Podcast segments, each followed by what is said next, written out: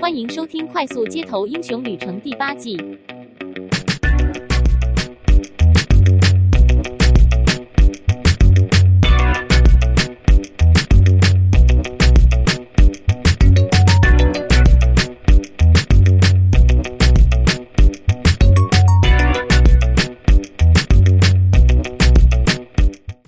欢迎收听《快速街头英雄旅程》，我是维刚，我是希杰，我是蓝豆丝，要要来录我们这个《快速街头英雄旅程》第八季的，不知道是第几集了。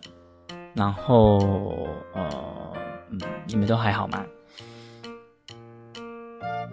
还好，还还行，还行，算活着。我我那我就紧接着报告我的近况喽。我在呃上个周末呢，嗯、呃，跑去参加了一个我认为我应该很难去参与到的一个场合。我跑去那个反核人士所举办的一个真爱早教、爱护大自然生态的一个活动。但是这个呃，这个活动呢，不是针对核能，不是针对核能议题，是针对那个天然气接收站要盖在桃园大潭电厂的旁边，附近呢有要盖一个天然气接收站，然后他们认为说这个接收站会影响到当地的那个早礁生态，所以就经常邀请学生团体去参观。然后呢，我就是那个学生团体的那个携伴参加的一个一个人，然后就去了。然后，嗯，状况啊，细节不谈，状况就在于我的心境是，他们会提出很多论点，但是那些论点呢，九成我都认同，但是有百分之十是我完全无法认同的事情，完全无法认同的事情。比如说，他们会说。没有核能也不会缺电。同理，现在天然气的占比是这样，不用往上增加，也不用不会缺电。所以天然气接收站可以根本就是假议题，不用盖，只是为了赚钱而盖啊。比如说，就提出这种论述，或者是风力发电机一只要六十年才能够回本，所以呢，风力发电机是不好的，应该盖在海上。哎。我我我就我就是听了很多这样子的言论之后，很想反驳，但是基于我不是那个我不是学生之中的主角，我只是学生携伴的那个朋友这样子，我就带着一肚子的火，没有发出抗议之声。我不知道你们能不能够认同这种作为，还是你们会就是。路见不平，就是会跳出来说话。不会，我就跳出来说哦，嗯。可是我觉得，你都去了，为什么你要去？你明明就知道他们这个主题可能就是那样的言论，为什么要参加呢？嗯嗯，我想去看大潭早教长什么样子啊，应该是这样吧。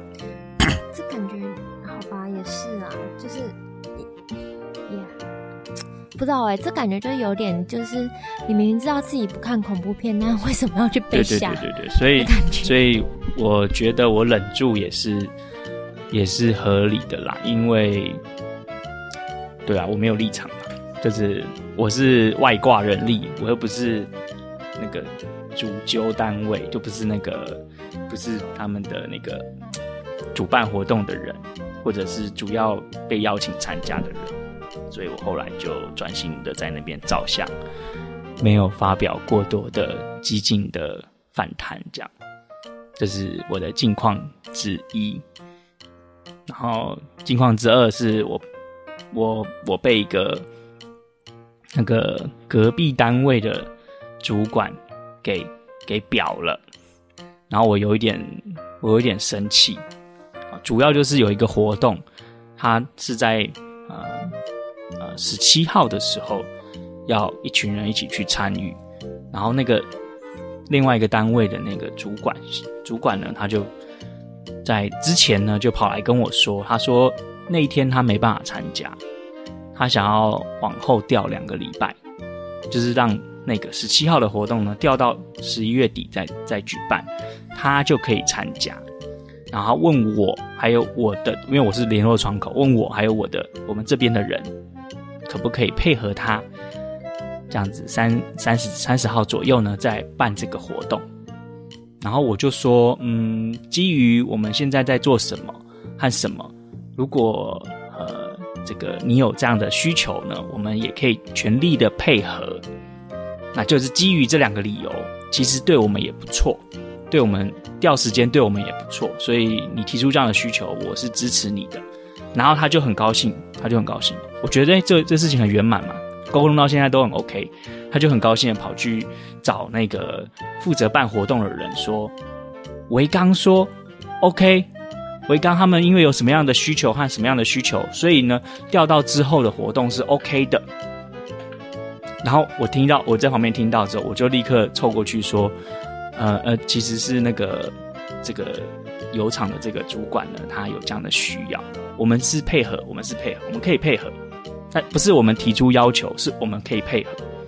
好，然后那个主办主办活动的那个人呢，他完全不想要听我们说明，他只觉得吼很麻烦呢，调时间就调时间呐，然后他就他就去处理了，然后处理好之后，他就写了一封 email，我觉得就在就是一半在 complain，一半在宣告事情，就是说因为维刚这个。单位的人有什么样的需求和什么样的需求，所以我们要把课程延后到十一月底，让大家知道这件事情。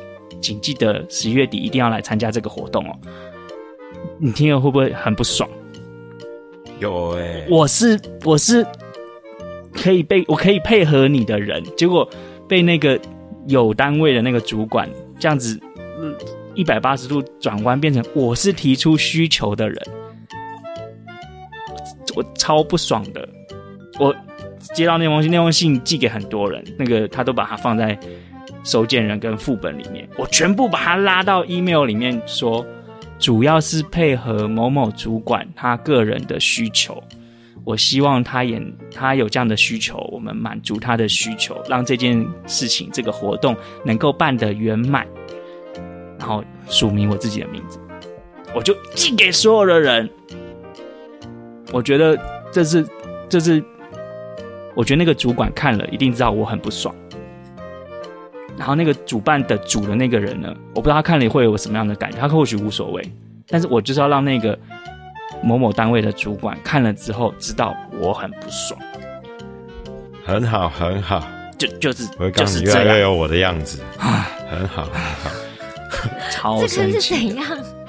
超生气的，我我我。我不知道，我不知道这样处理的是不是很好，但是我真的不懂为什么为什么一定要，就是就就对了，反正这种这个这个就是这样。好啦，那那那个那个这个活动呢，主要跟跟一个软硬体有关。然后我本来去上我参加这个活动的时候是有一点害怕，觉得说这东西会比我想象中的还要困难。哎，结果实际上去参加这个活动之后，发现。发现那个活动的那个软体需求啊，和硬体需求啊，都远远的比我想象的还要低层级，那个成绩都还要低。就是本来以为没办法驾驭的，就现在觉得嗯，应该是可以轻松驾驭。对，这大概就是我的两个近况。嗯，那很好。那我也刚刚你说软硬体，我想到说。我就顺便直接分享我的近况好了，嗯、好不好？好啊。就是啊，因为平常我的 FB 都在追踪一些一些影像制作的社团，那其中呢有一项还蛮有趣的社团，诶、欸，它叫做 Honey City Studio，他们就是专门拍一些呃酷跑的影片，那、嗯、他们的酷跑就是呃就会。比如说穿着刺客教条的衣服，然后这样演一段，这样分。现在分拍到第二集，是不是有去抓他们最近皮卡丘？那个是另外一个，哦、另外一个、欸、好像是也是他，好像是他也是他们，一起，不太确定。嗯，对。然后那刺客教条，他最近就是拍了第二集之后，然后就在办一个活动啊，就说他们跟那个 Ubisoft 那个做游戏的公司就是有合作，说要送东西。然后我就看了，哎、送东西，我想说刺客教条我一直都有在玩啊，这送这些我已经有的东西干什么？然后我就在那边滑滑滑，哎、欸，然后说刺客教条。起源，他要送这个游戏，我想说，嗯，这个不是很久以前就出了吗？莫非是新的？我记错了。Google 搜寻一下，发现说什么？上个月月底的时候，刺客教条出了新游戏，我竟然不知道！哇哦！天哪，我是粉丝哎，竟然会不知道，所以我就立马就去那个 Stream 去下载了，去购买下载。然后就要开始玩的时候，终于下载完，安装好要玩的时候，它竟然在右上角跳出，反正意思大概就是说，我的显示卡太弱了，你可能呃会影响你的游戏顺畅度，是还是可以玩，但是那个画质，我我天哪，看得好痛苦哦，但是我还是硬生生的用这种方式玩了三天，然后。大家知道我这礼拜六不是要恰好要出国嘛？嗯，对不对？去，反正就去香港嘛。然后行李都还没整理，我就是一直在疯狂在玩这些。我这个叫…… 那你有然后去升级你的硬体吗？对，我后来跟跟我的大学同学说：“哎、欸，怎么办？好像 画质被我弄得有点差，哎，怎么办？就是。”后来他就推荐了我另另一款，他说等等我从香港回来会带我去采购，嗯，这样子，嗯，对，好期待啊，大概就是这样子，嗯嗯嗯，嗯，什什么东西？我说很期待，很期待可以看到画质好的版本。哎，但是我其实啊，就在玩我玩的第三天呢，我我发现我好像已经开始适应这样子的烂画质，好像也不需要再换显示卡，就是我。第三天我就适应这个烂画质，也可以玩得下去那种感觉。嗯，我不知道你能不能理解？至少剧情上都还可以继续走下去。对对对对对，好像、就是、好像可以，就是也好，好像也没有我想象中的这么这么不能接受的画质这样。嗯嗯就是有点类似你，你不是我们以前不是看 VCD，哎，然后跳到 DVD 的时候，VCD 看不下去，DVD 跳 Full HD 的时候。哎、欸、，DVD 也看不下去。我我我刚刚那一秒钟，我正想要举这个例子，哎、哦，瞬间被你脑电感应被你抢走。对，嗯。然后我现在提出来的心得就是说，我相信啊，就算你如果你三天都不看 Full HD 的影片，你乖乖的坐在家里看，都看 DVD，我相信你很快就会适应。嗯，对，我相信大概是这样。VCD 也是一样。哎、欸，我我就我可以举个例子，我可以举个例子。就是我女朋友最近在，最近她在看那个陈怡龙，一个女明星，一个女明星，然后就就就无意间无意间 Google 到她了，然后就说：“诶，她好眼熟，这个女艺人好眼熟，诶，她是不是演薰衣草那个这部偶像剧的女主角？”然后我说：“嗯，好像是吧。”然后就去 Google 了一下，然后就找到了。那个时候她还是国中生的时候的那个电视剧，然后他就说哇，我想要看一下这个电视剧，打开来看，他惨不忍睹哎，天呐，画质怎么可以，画质怎么可以这么差？然后有有的不是，有的其实不是画质的问题，是拍摄风格的问题，就是有一种莫名其妙的那个很俗气的感觉。然后里面的人讲的台词，他就觉得嗯，跟现代的那种流行的词汇跟拍摄手法有极为明显的落差。但是他回想当年呢，是每每就是每每都要去追这个剧，然后看了都很很感动。但是现在看就觉得嗯，VCD、DVD 那个蓝光影影片的这个差异，大概跟你的感受是差不多的。你你熊熊勾起我大概几个月前的一个回忆，嗯，就是我不知道你们大家小时候有没有看过刘德华演的一部电影，叫做什么？好像是叫《一九九七神雕侠侣》还是什么的？有，你们有看过吗？过。他好像还有一个类似类似的影片是第二集，反正就是还有一把很长的剑，然后会在那边咻咻咻咻咻咻咻，然后我那个时候小时候还蛮喜欢这部电影。嗯，然后。呃，大概是几个月前，我突然想到这部片，我想要重新看一次，找了非常久，终于找到网络上看得到的。结果我跟你讲，天哪，看不下去，真的是看不下去，嗯、太难，不是画质，但是 那个那个是天哪，这小时候怎么会喜欢这种片呢、啊？有没有脑子？觉得它超级难看，嗯，整个架构什么就是又怂啊什么的。天呐，刘德华竟然会因为这种片而红，就是你就会觉得，刘，刘德华可能知道之后，他会觉得自己红的很惭愧，你知道吗？就我怎么会凭这种片红？哎、嗯，我我刚才 Google 了一下，是是不是九七年呢？是九一年呢？九一九啊，九一九一。天呐，对对对，天呐，那个剑真的看起来蛮蛮大只的。嗯，好好好，大概就是一种分享这样。好，阿兰豆丝呢？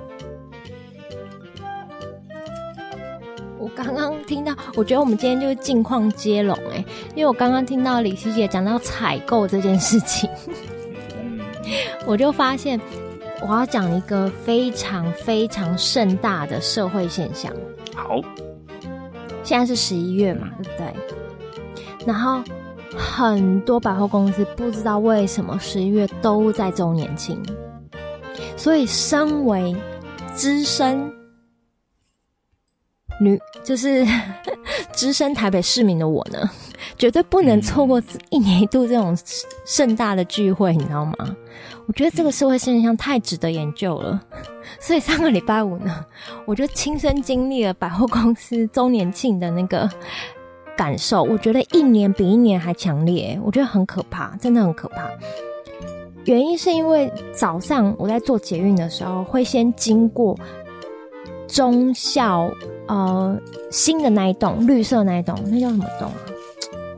中校馆，不是复兴馆哦，是中校馆那一栋。就看到门口有人在排队，我想说八点哎，早上八点哎，百货公司不是十点多才开，或十一点才开吗？八点多怎么会有人？对。不用上班吗？今天排什么？然后马上 Google，想说也没什么要排的啊，为什么要排？就是顶多是来店里或者什么吧。我就心里在这样想，我也没有真的 Google，因为捷运上有点多人，我不想拿手机 Google 这种东西。然后我想说，顶多是那个吧，来店里。我想说，来店里是怕被抢走吗？还是今年来店里很好？我也不管。然后下班呢，我就想说，差一站就到那个中孝复兴嘛。所以我就想说用走的过去好了，因为我也是本身就是要换来店里的人。我想说有什么就换什么，我是抱着有什么就换什么，因为会员卡就是这样用嘛，对不对？所以我想说好，那就当运动，就下班然后走走一站捷运站，就从南京复兴走到忠孝复兴这样子。我就觉得说，嗯，我是来运动的哦，然后我就换个来店里好，你知道吗？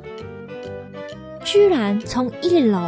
要到十二楼去换换来店里哦，整个电扶梯每一格都是有人的哦，每一格电扶梯哦，然后我就从一楼这样转转转转到十二楼哦，但是你知道要多久吗？就是 就无敌霹雳，而且不是。没有没有，中孝复兴的电扶梯还算是百货公司里面最好搭的了，因为它是顺向的，它不会在某一层楼就让你还要再绕一半圈再上去，还要再绕半圈才能再上去那种感觉，没有哦，它是顺着的，懂吗？你就可以一直上去，就是一个 S 型一直循环上去的概念。可是呢，每一层楼你要上去的时候，它现在不会让你直接。直接转过去，直接回转，变成说你要在下一个路口才能回转，就是你还要再多走一段。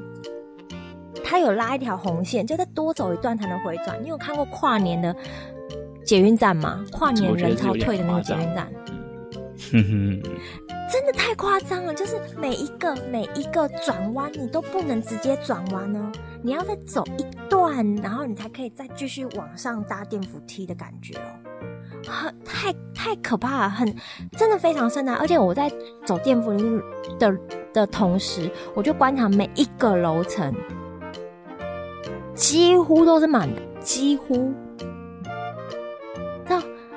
这真的太神奇了！就是我觉得那一栋当天的市值可能就比我们公司一一个月营业额还高之类的，嗯，或者一年的营业额还高，很多小公司啦，嗯嗯，就我觉得太夸张了。而且，好，这不是我觉得每一层楼都有顾客就算了，因为下班时间礼拜五嘛这样子，然后等到我到十二楼的时候，哇，你知道吗？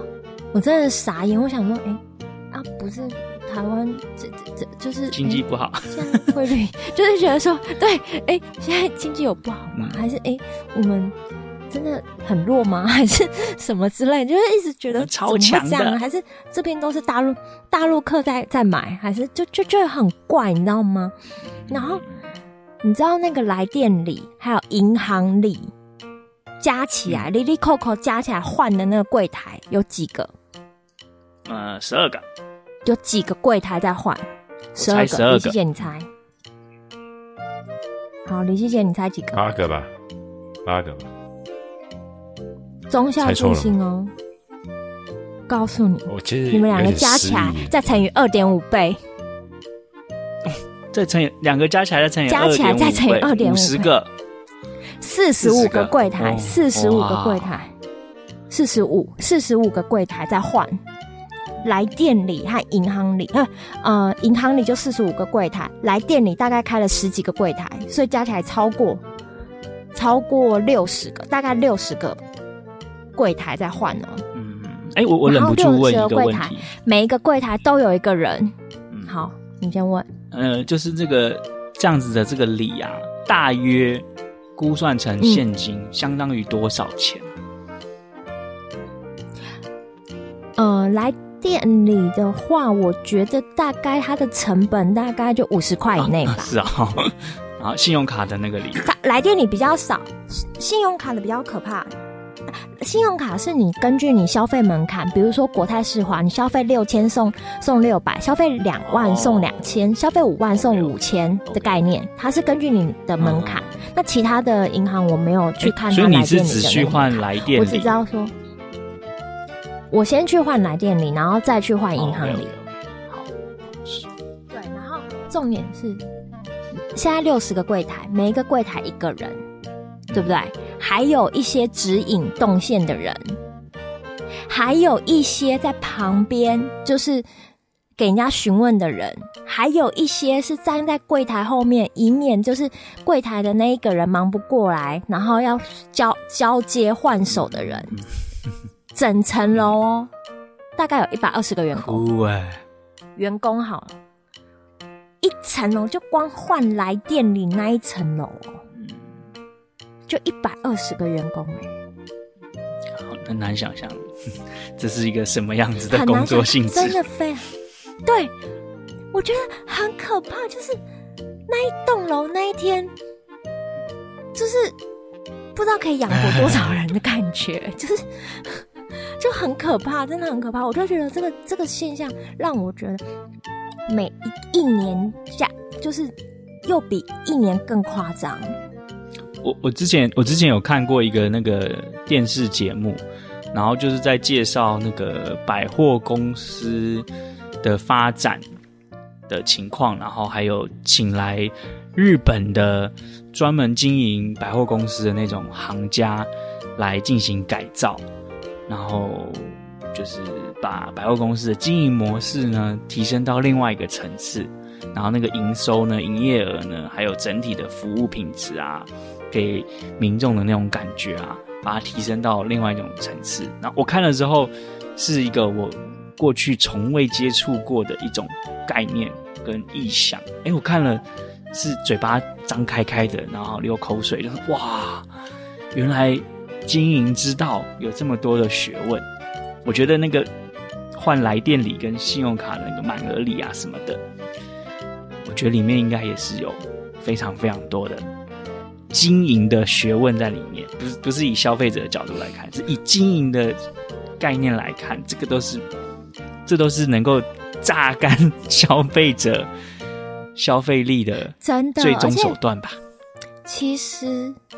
我真的觉得百货公司，因为它有很多柜，它每个柜都有租金，然后也都要配合百货公司的活动，所以百货公司真的是一个大地主的概念呢。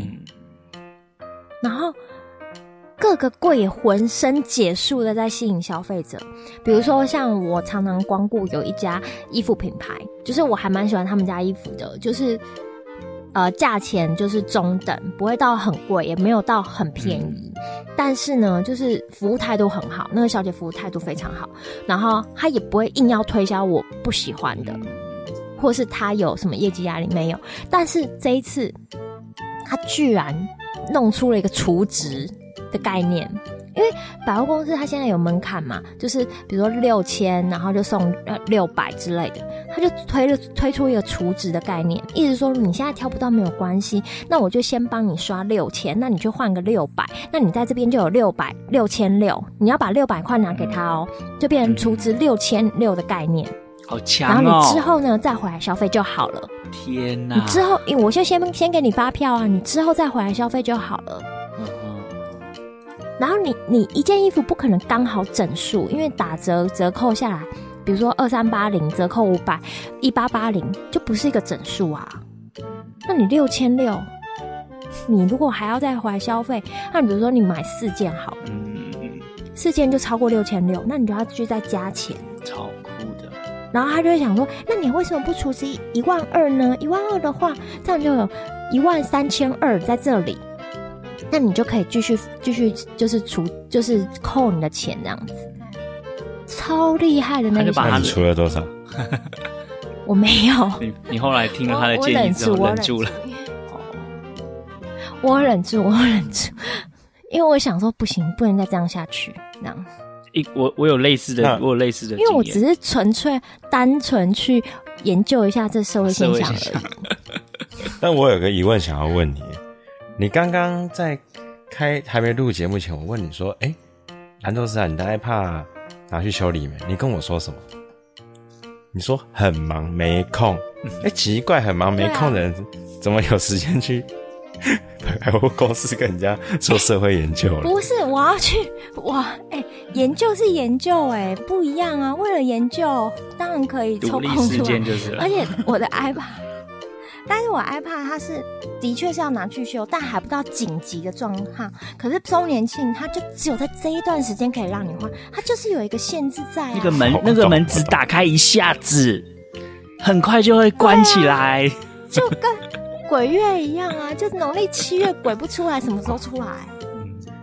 嗯，我懂我懂，女孩子的那个时间怎么会拿这种？你怎么会拿这种？男生的逻辑是不一样的。来跟我来跟我讲呢？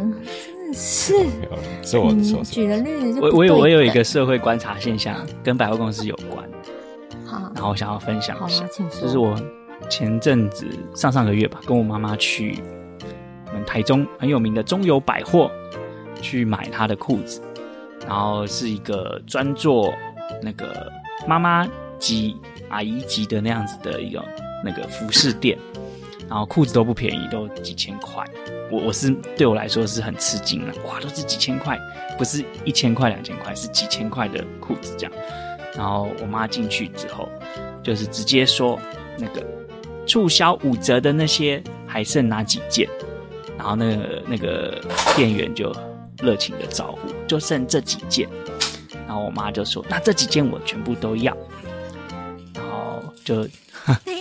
阿姨没有试穿吗？阿姨没有没有没有，他就说这几件那个不论 size 我都要，S L 什么 M 的，哎，XL 的这几件四件这四件我先都拿了。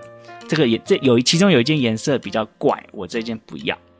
然后我妈就就完成了她的第一个动作，第二个动作呢，她开始打电话打给我的姑姑啊，打给我的二阿姨啊。就开始问说：“我这边有一件 L 的，你要不要？我这边有一件 N 的，你要不要？”你上次不是说你很喜欢穿这个牌子吗？然后就开始一一的打电话，然后有的人就说好好好，我要这个牌子超赞，五折五折，我要。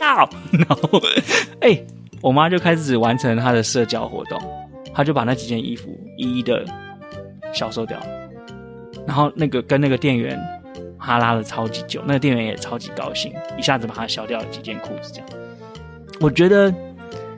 我觉得那个那个店员就是跟我妈合作无间呢，就我就我有一种我有一种那种理智线断裂的那种感觉，就是那重点是那个服务人员也是妈妈级的，我觉得他应该是他们那一柜销售算前几名的，就我觉得他很懂哎，就是他看到我妈就是主动就去就去里面仓库抱那几件衣服出来，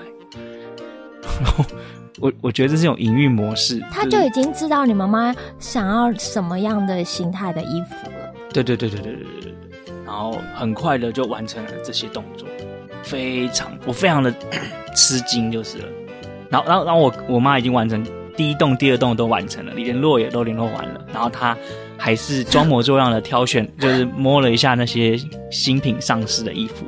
然后问了一下多少钱哦，六千多，嗯，那有促销的时候再跟我说，这样，就是那只是一个，那只是一个那个叫做什么，只是一个没有，他只是一个先做市场调查起来，对对对，前前导调查。我我觉得我这他知道说，哎，这些衣服现在六千多，我什么时候可以下手？这样，对对对对对，是先了解行情，当它低于行情的时候，再我们再来嗯进行那个。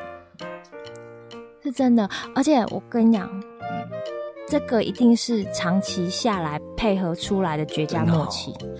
啊！真的，我在想，像是比如说我喜欢的牌子，我进去那个小姐，就是知道我要什么的话，她就是不会再拿其他的东西出来，有客制化服务的感觉。这是长期下来，对，他就会就从这一一。一排衣架那边就是唰打开，然后嗯二六七九这样挑出来，就说这几件应该是你要的那样。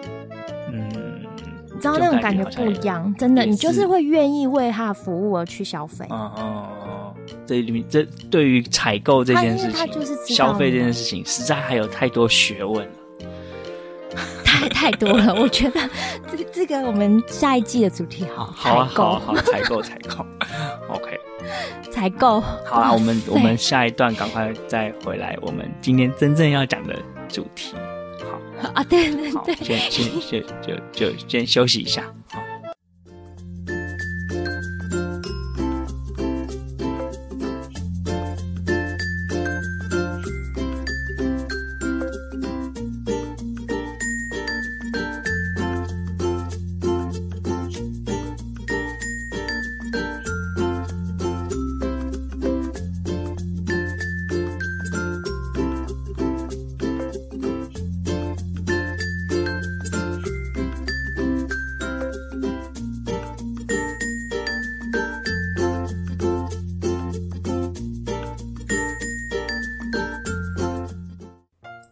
来，快速街头英雄旅程。我是蓝杜斯，我是伟刚，我是希杰。我刚刚有点大舌头，嗯、因为呢，因为我想到上次我们讲完水饺之后，有一位班尼迪克先生的留言，他、嗯、他有说五星水饺，我觉得看了好想吃哦，超想吃。但是可惜，我们今天的主题不是不是水饺，嗯。对，但是我们今天的主题跟班尼迪克先生有关呢。真的吗？是啊，是因为是什么啊？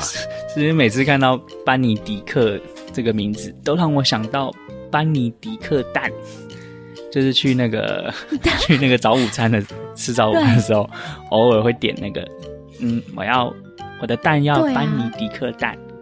上面有那个奶香浓滑顺的荷兰酱，搭配半生不熟的水波蛋，常常把它加在那个英国马粪上，是吗？英国马粪听起来很不好吃哎、欸。英国马粪 的一种吃法，对对对，一种吃法，没错。所以我们今天主题就是蛋。没错，蛋。嗯，哇塞，蛋也是一个庞大的体系，你知道吗？对啊，庞大体系，超庞，很可怕。如果但是我们今天今天不聊他的族谱 OK，OK，OK 因为我怕一聊之后又明天早上。希杰刚才正想要制止你，你知道吗？我我刚刚正想讲说，如果你这集，你以后每一集都用这种方法来 来来播，就套公式，我 我和伟刚会轻松非常多呢。我没有要套公式的意思，哎、欸，我上上一集真的有感而发，哎，我真的在第一次我们在录节目的时候，我先写了笔记。哦，还有笔记。好了，这一集我就没有，因为我这一集就只是想要分享一个我对蛋有一段非常疯狂执着的过去。嗯哼，说来听听啊。嗯哼，好，我先开始好了，因为我们小时候呢，蛋是属于一个比较便宜的。食品食材，哎、欸，等下没有意义吧？我抗议。我记得，为什么？嗯，因为我在好啦，在我的的确是有涨一波，不是不是不是，在我的家庭里面，一直告诉我蛋是很珍贵的。啊、嗯，是蛋是很珍贵的，蛋是拿来塞呀？没有，对不起对不起，我我我我们家就是就是比较。可怜一点，就只能吃蛋而已。哦、真的，哦，因为我阿妈都说她还有还有其他的那个海鲜什么的。我阿妈她生了很多小孩，然后她每生完一个小孩之后，对，就就是女生不是生完小孩都要坐月子嘛，或者是要调养身体嘛。对、啊，她不是，她就是吃，就是生完小孩之后隔天就有一个蛋，她吃完那个蛋之后就继续去田里工作了，或者就去去去做事情，就是就是她她感觉到吃蛋。很幸福，所以蛋是很贵。呃，对对对，然后这个故事一直是我们家那个祖传的故事，就是一直一直一直传到我耳耳朵的时候，我就对蛋有一种敬畏之心。对，我想这只是刚好有这个家族的故事。嗯，好吧，对不起，那那我重新重新就是说好，就是啊，呃、没有没有啦，就是。叙述一下我我刚刚的，太瞧不起蛋，从小到大，不是不是，我没有瞧不起蛋，我非常敬重它，因为小时候我对于蛋的记忆是，你们知道有一种干妈店，不是便利商店哦、喔，是那种阿公干妈店，你知道吗？哦，就门口会摆一篮一篮一一篮一篮的蛋，然后蛋的下面还会铺一个，就是碎碎的、臭臭的，就是一粒一粒的那种。哦，不是报纸，报纸上面还会有一层，就是碎碎的，有点像是，呃，稻米壳，啊、是吗？好像有一点印象，就是那种小麦色的。嗯、然后你在挑蛋的时候，还要先把它剥剥剥掉那种。嗯，要拿来称嘛。啊，如果你沾到它的话，你就是多一点数量，多一点重量。嗯，所以我妈妈在挑蛋的时候，她一定会先跟老板要一个红白塑胶袋，红白条纹塑胶袋，然后就开始。选蛋，然后他还要一边就是看一下，哎，今天蛋一斤多少？因为那时候蛋是根据每天的市场价格不一样的，跟现在鸡肉、猪肉的感觉是一样的，你懂吗？在传统市场里面，每一天的食材是会随着当天的批发而消而调整售价的。嗯，可以理解，也可以理解。可以可以大家有看到报纸？报纸里面不是有一栏就是今日的那个价格吗？嗯，对，有印象。天哪，你们 你们不知道吗？我知道，有印象啊。好好好，嗯，好。然后，所以就会，我妈就会说：“哎、欸，今天一斤蛋多少钱？”然后就会挑挑挑。那时候大概一颗蛋呢，是一块钱到两块钱中间，不是很便宜。那时候不是很便宜，但是。是可以接受的价格，嗯，然后而且因为蛋你可以做蛋炒饭，你只要三颗蛋，然后加上炒一大锅饭，我们一家人就可以吃得很饱。但是又有蛋，还有葱，所以你就会觉得很丰盛。所以对于蛋呢，我是非常喜欢的。然后呢，小时候因为就是肚子很饿，然后没有什么什么零食，而且。我觉得觉得蛋是非常好料理的一种食物，嗯，然后对我来说就是便就是比较便宜的料理，因为你出去外面买一碗饭，或是去买一包零食，都没有蛋来的划算啊，又吃不饱，的确，如果你用这种思维来看的话，我就很认同，是不是？嗯，对啊。所以呢，从小到大我就对蛋就就很喜欢，然后到高中的时候。因为参加了社团，那社团有时候要办办活动，要表演，要有要有钱去租衣服啊，要有钱去制装啊，场地办什么宣传啊，印海报啊，那都是要钱啊，对不对？可是我只是一个高中生，那时候我要还没有开始打工，我哪来的钱呢？我零用钱又不多，零用钱只够买早餐和午餐而已，又没有办法，就是。所以从哪里挖钱之类的，然后所以只能把自己的饭钱省下来。为了省饭钱呢，我吃过那种一包十块的苹果面包。哦，天哪，那好惨哦！吃好几天哦，分好几天吃哦，分好几天吃，然后就配大量的开水。那时候，对。喷好几天，好好辛苦。好了，两天呐，没有好几天呐。大概，但那时候就觉得说，一度日如年呐。那时候就觉得度日如年，大概是人生中最瘦的时候吧。这样这样真的会营养不良哦，强烈不建议听众朋友们采取这样激烈的手段。哦，对对对对对，可是那时候我已经发育完成了，还算还好。OK OK，就是完成发育，所以还行。然后。然后就是为了省钱，后来我觉得这样不行，因为真的要考试的时候，你真的没有体力，或是你真的要办活动的时候，你只吃苹果面包是不行的。好啦，那时候家里有很多蛋嘛，因为冰箱就一定是会有蛋的状况。你知道吗？我每天早上就蒸三个蛋，就是那种白煮蛋，用蒸的，用电锅蒸，蒸三个，然后就带在身上。然后我想说，好，早餐吃一颗。但是因为吃吃白煮蛋没有味道，第一个是没有味道，不像荷包蛋，你们会煎有酱油或是加盐巴，会有一点味道。但白煮蛋你要沾什么？沾什么都不对啊，对不对？等一下，我跟你讲沾什么。好，等一下我跟你说，我就去麦当劳收集了番茄酱，那时候的番茄酱还可以自己拿，哦、可以自己拿，不用钱，要几包都没有关系。嗯不会相信他加多少钱，怎么还要加五块钱才有糖醋酱包，什么啊？那时候自己拿好吗？好棒哦！那时候就是番茄酱、黑胡椒、糖醋酱包都有，我就带着，我就吃白煮蛋加番茄酱。天哪，好想哦！早上吃一颗，中午吃两颗，就这样过了我的高中大，就是中间有一一段时间，我就是这样过的。所以我对蛋是非常有感情的，好吗？真的，我觉得听这个故事是是，是会有那个画面的，一个一个高中女生跑去麦当劳拿番茄酱，中午吃两颗蛋。对，对，而且我不是中午出去拿哦，不是哦，是因为我先晚上就先去家里附近麦当劳先去拿。你看我。做一个高中生，就要为了三餐而奔波，好感人哦、但是只是想要把零用钱存下来，做别的坏事而已，嗯、没有别的事啊，不是坏事。太感人了，太感人了，是不是？实在太太好笑了，对不起，因为我想象到你在做这件事的画面，觉得很好笑。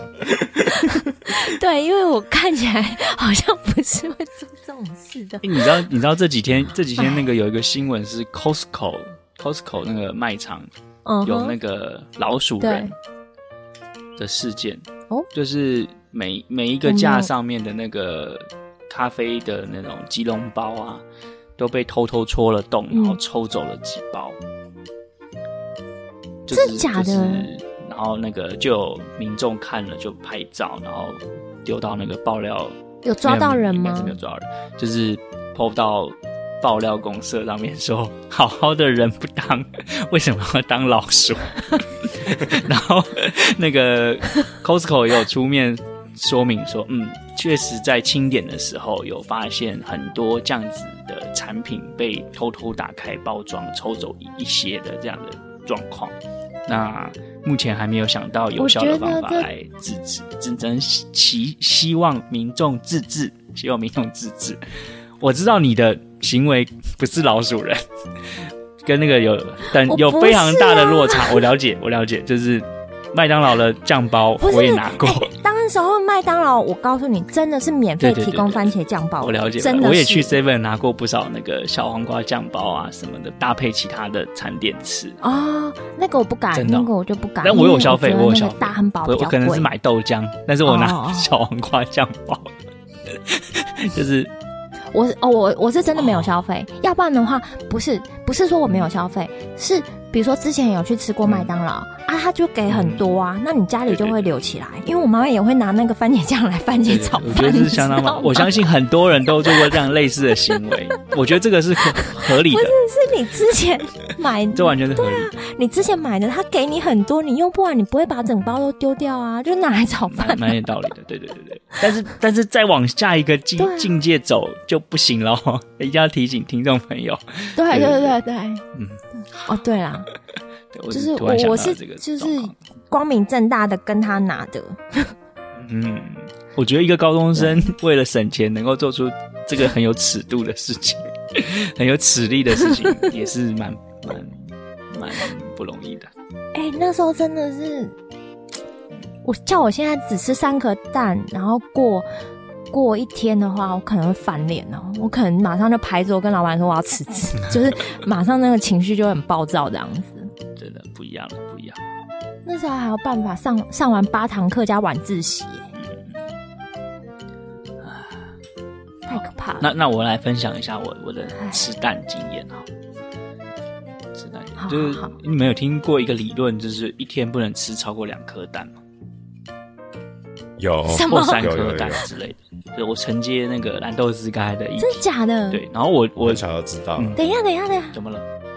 所以等一下，所以我现在没有得奇怪的病，不不不不不不，也是算一种科学奇迹吗？我我我即将要告诉你那个另外一种 idea，另外一种概念，就是这个是我从小那个长辈一直挂在嘴边的铁律，就是你当你还当你在吃蛋的时候，他就会提醒你说：“哎，你你早上不是有吃过蛋了吗？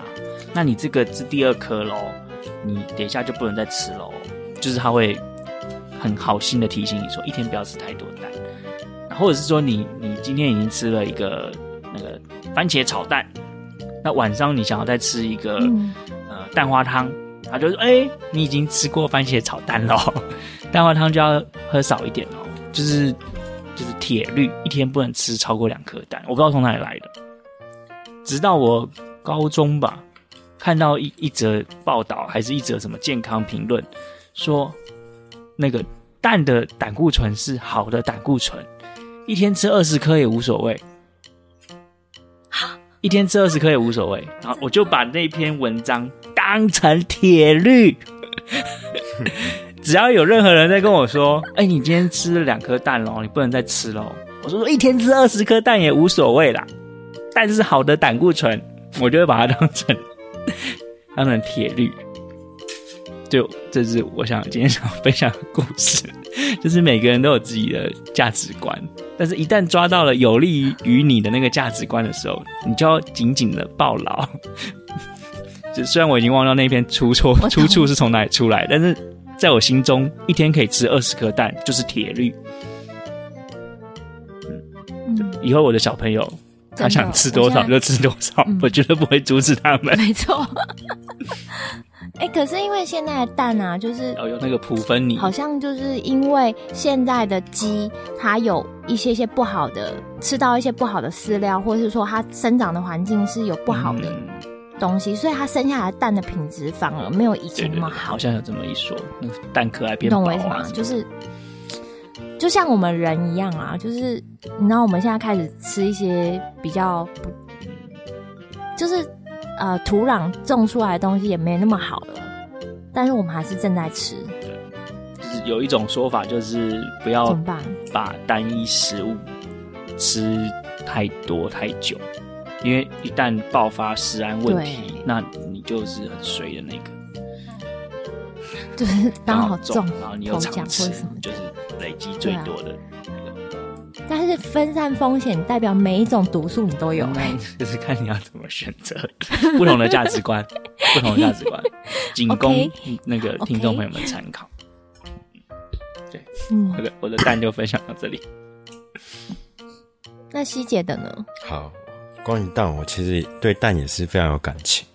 就是我和我二姐小时候，就是小朋友，常常会在那边吵着肚子饿，肚子饿，然后妈妈都会。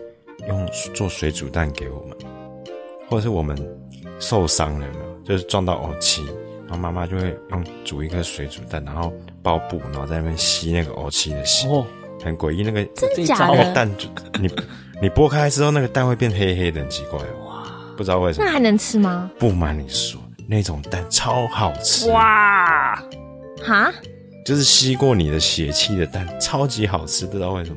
天呐，有铁质的 铁味吧？铁质的那个铁味吧？还没讲完，就是那个那个水煮蛋，刚刚来到是，你可能不知道要加什么，对不对？我跟你讲，水煮蛋配什么超好吃，好不好？配胡椒粉呐！天呐，不瞒你说，因为我现在胡椒粉我有加过啦，要加对，就是加胡椒粉，很很好吃啊。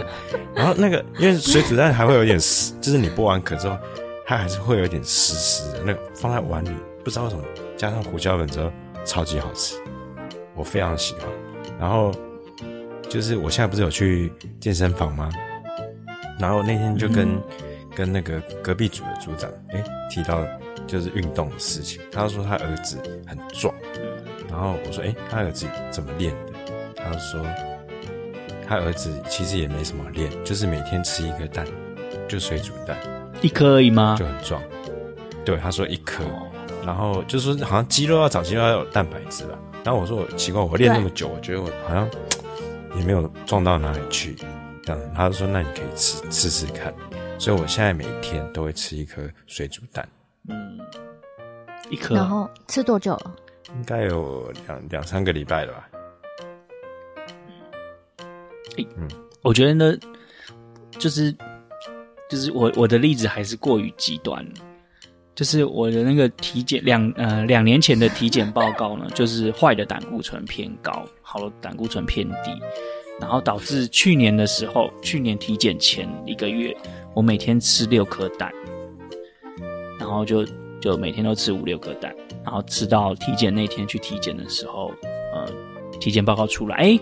好的胆固醇就变高了，坏的胆固醇就变低了。所以我个人还是延续刚才我说的，就是一天可以吃二十颗蛋，这个铁律在我心中是成立的。所以我觉得，如果你去健身房，不妨采取我的观点，不要一天只吃一颗。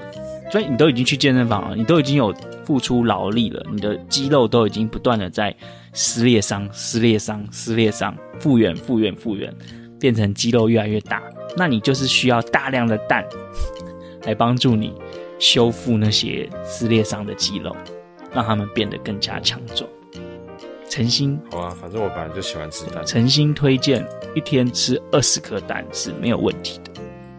嗯，我觉得你知道我们这一集啊，为什么都没有提到其他料理的蛋吗？因为我觉得就是原始的水煮蛋才是蛋的本质。哦我觉得，因为其他都是延伸出来，你不觉得我们都没有离开过水煮蛋吗？没有，没有，很奇怪，对不对？因为我们就是觉得水煮蛋才是最好的蛋，你有没有觉得？我我刚才是有一个念头啊，就干脆直接在节目之中跟你们互动讨论。我觉得我们下一集还是聊蛋好了。为什么？我就像你说的，我们都只在聊那个蛋的本质，所以我们下一集可以延伸成聊。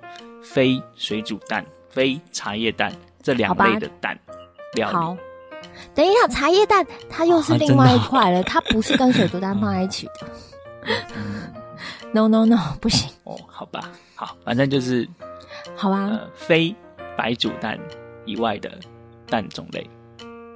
嗯，好啊，这样也公平啊，要不然的话，以后也不知道怎么面对其他种类的蛋。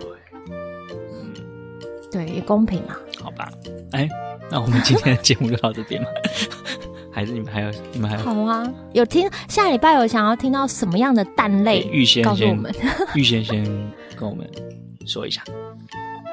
对啊，好，好了，那那蛋的惊奇之旅就到这边先。啊，等一下，等一下，然后你现在如果是上班族，想要省钱，你不要这样子吃蛋哦，因为你真的随时都有可能跟你老板翻脸。哦，焦虑啊什么的。但是如果你是对会焦虑，那如果你是大学生的话，也不能这样吃，因为你没有力气，你会产你会跟人产生失去互动的正常的社交行为，你会变得很孤僻，千万不要这样。